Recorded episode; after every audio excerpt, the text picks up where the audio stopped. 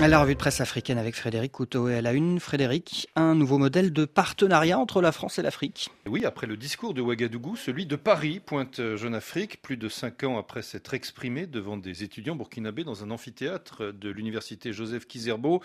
C'est depuis la salle des fêtes de l'Élysée qu'Emmanuel Macron a décliné hier ce qu'il a présenté comme un nouveau modèle de partenariat donc entre la France et l'Afrique. Le tout avant une tournée au pas de charge en Afrique centrale qui le mènera à partir de demain au Gabon, en Angola, au Congo et en RDC, dans un contexte de rejet parfois violent de la France dans bon nombre de pays francophones. Et en effet, développe Jeune Afrique à l'heure où le sentiment anti-français a le vent en poupe et où ses militaires ont été chassés du Mali et du Burkina Faso. Emmanuel Macron parfois accusé d'arrogance par certains, a joué la carte de l'humilité et a tenté de, redorer l'image écornée de Paris. Nous sommes entrés dans une nouvelle ère. La prééminence du militaire et du sécuritaire est terminée, a-t-il déclaré, ajoutant n'avoir aucune nostalgie de la France-Afrique. Après dix ans d'engagement militaire au Mali, pour un résultat plus que mitigé, le président français a estimé ce n'est pas le rôle de la France d'apporter seule des réponses politiques qui doivent prendre le relais de la réponse militaire. Et ce discours est largement commenté par la du continent. Oui, relation France-Afrique, Macron préconise une nouvelle approche, titre Wolf Quotidien au Sénégal, qui note que le président français a invité ses compatriotes à avoir un nouveau regard sur l'Afrique et à se départir des vieux réflexes, habitudes et langages teintés d'arrogance qui ont été trop souvent leur handicap sur le continent.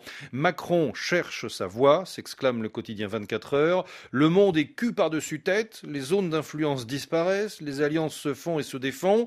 La France est contestée de toutes parts sur le continent au point qu'elle n'a plus de marge de manœuvre. Si elle avance à visage découvert, c'est un tollé. Si elle avance masquée, elle se fait repérer et c'est pire encore. Et Montréal, la voix du Niger, veut croire un vrai partenariat économique? Oui, l'Afrique va inviter la France et ses investisseurs à réaliser du co-développement, du gagnant-gagnant à la française. Désormais, affirme Montréal, les matières premières extraites du sous-sol africain seront transformées sur place pour mieux offrir des emplois, mieux partager les revenus, les expériences.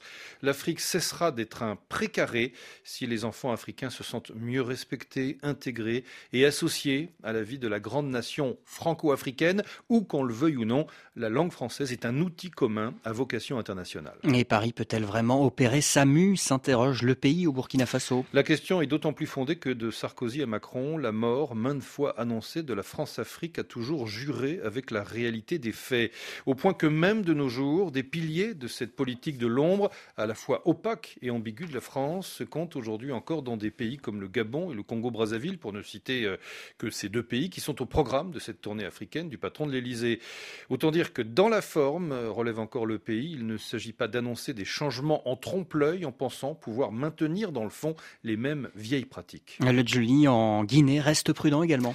Dans les rapports entre la France et l'Afrique, des belles intentions à leur matérialisation, il y a souvent tout un océan. Or, c'est à l'aune de sa capacité à honorer ses engagements d'hier qu'Emmanuel Macron sera jugé.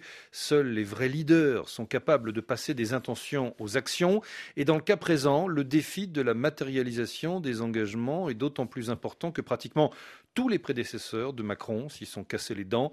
D'ailleurs, euh, s'interroge le Jelly, sait-on seulement à qui la France devra-t-elle témoigner respect et considération? Est-ce aux leaders africains? Est-ce au peuple?